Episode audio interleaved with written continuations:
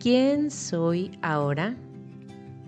Continuemos con el hilo de reflexión de ayer, donde te conté que creo que nuestras enfermedades o desajustes energéticos requieren de tiempo y de atención, y no solo de una pastilla para eliminar el malestar y seguirle sin pausa.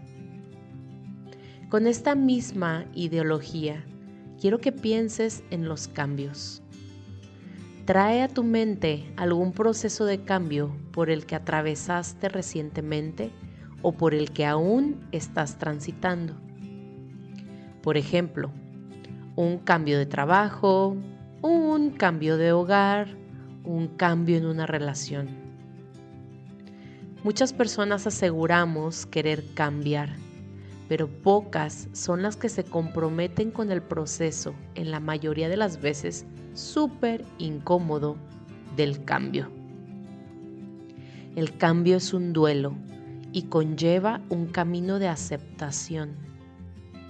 Te contaré de cuando decidí dejar de trabajar en un empleo para dedicarme a un emprendimiento con mi marca y crear y ofrecer programas de bienestar mental y emocional para mujeres.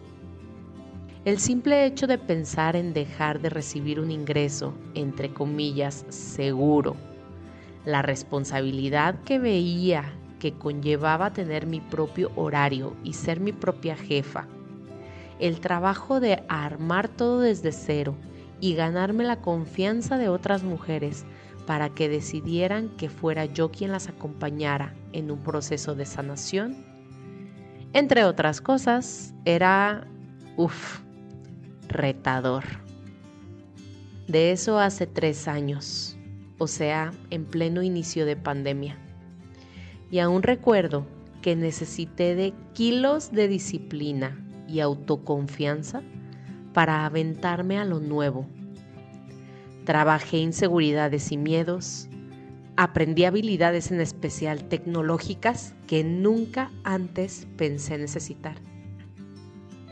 Pedí ayuda para solucionar dificultades en el camino y fue desafiante para mi mente y mis emociones. ¿Y sabes qué? Lo sigue siendo. Y sé que posiblemente con la situación de pandemia tú también pasaste por cambios. Todos los vivimos. Ninguno se salvó.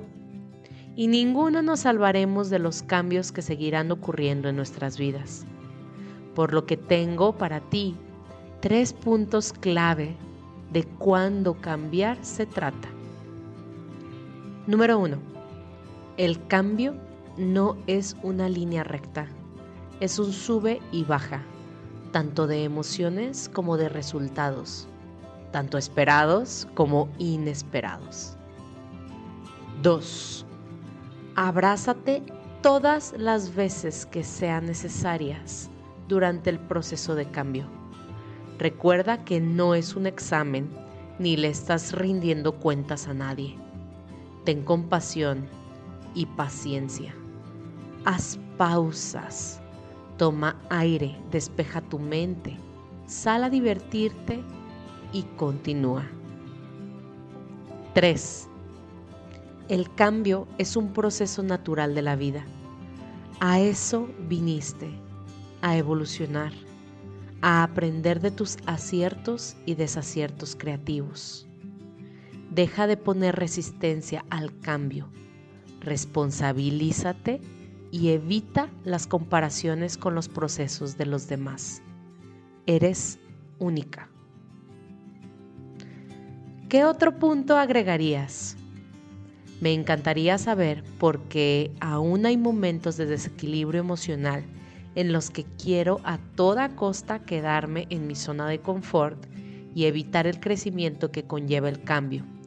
Pues sí, entre mayor expansión, mayor responsabilidad y conciencia debe tener uno.